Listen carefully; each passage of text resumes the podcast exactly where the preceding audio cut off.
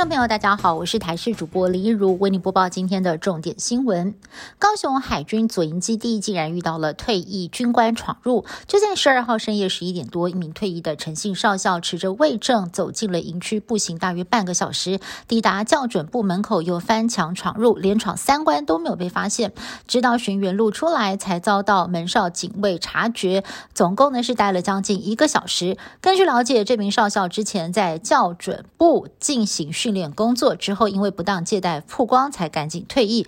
对营区地形非常的熟悉，再加上校准部存放了大量的军事机密文件，也让人担心哦，这个机密是否外泄？军方声明哦，并没有。这个物品被破坏或者是遗失。不过，据传国防部长邱国正为此震怒，将会惩处警人。台北市士林区在上午发生了严重的车祸，阿妈骑机车，前胸背着一岁大的孙女，要载她去外婆家玩，但是行经路口的时候，疑似是没有保持安全距离，超车不慎，和前方的砂石车发生了碰撞，祖孙俩连人带车倒地，惨遭砂石车碾毙。家属听闻噩耗，悲痛赶赴警察局，怎么也没想。到退休享清福的妈妈跟家里头唯一的女儿开心出门，竟然遇上了死劫。春节返乡潮估计再过一个月就会开始涌现了。而针对入境七加七方案，原先仅限完成两剂 WHO 认证疫苗且满十四天入境者适用。指挥中心在今天松口，各国因为不同状况提供混打策略，因此就算有国家混打中国大陆的科兴跟国药疫苗，我们都尊重，只要提供证明就没有问题。但是如果民众返台时是持伪造的疫苗接种证明，最重将被开罚十五万元，还会。以伪造文书罪依法送办。第十四轮疫苗持续开打，也缩短了各种疫苗的接种间隔，而外界更关注接下来的第十五轮会不会开放混打。指挥中心强调，目前依旧是规划十一月开放混打，应该不会跳票，最快在明天就能对外说明。而民众预约混打也将在疫苗平台上进行，准备好就会开放。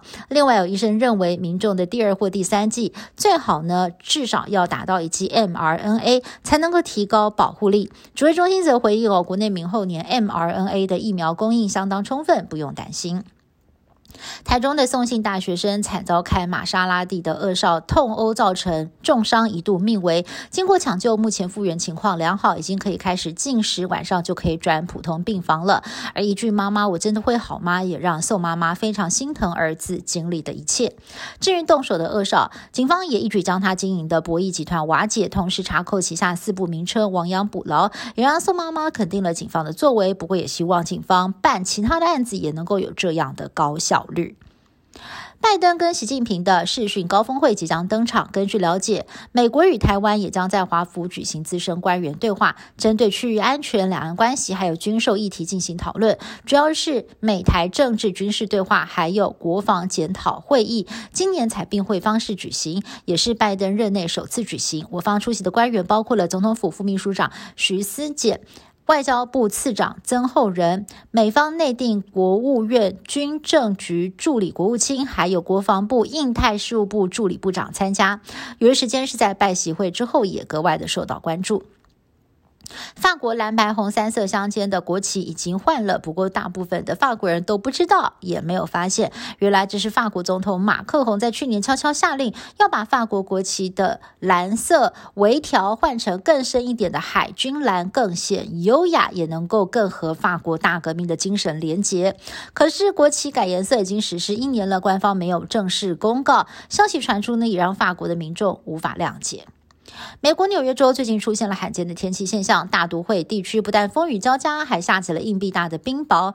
长岛在十四号还罕见的出现了龙卷风，造成了多栋建筑毁损，小飞机遭吹翻，还有多棵大树遭到连根拔起，直接砸中了民宅，让当地的民众可以说是饱受惊吓。以上新闻是由台视新闻部制作，感谢您的收听。更多新闻内容，请您持续锁定台视各节新闻以及台视新闻 YouTube 频道。